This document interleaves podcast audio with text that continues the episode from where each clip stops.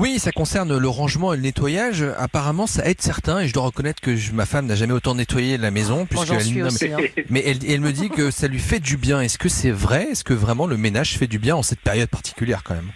Ah oui, ça fait énormément de bien, ne serait-ce que sur le plan physique. Ah, vous savez que rester assis trop longtemps, ce qui est de- devenu aussi le mode de vie d'à peu près tout le monde aujourd'hui, est très mauvais pour la santé. Cette espèce de gymnastique douce ménage où on s'accroupit, on doit ramper sous un meuble, on se remet debout, on va chercher quelque chose en haut d'une étagère. Tout ça, c'est une mobilité douce qui est absolument euh, bienfaisante pour le corps et le psychisme.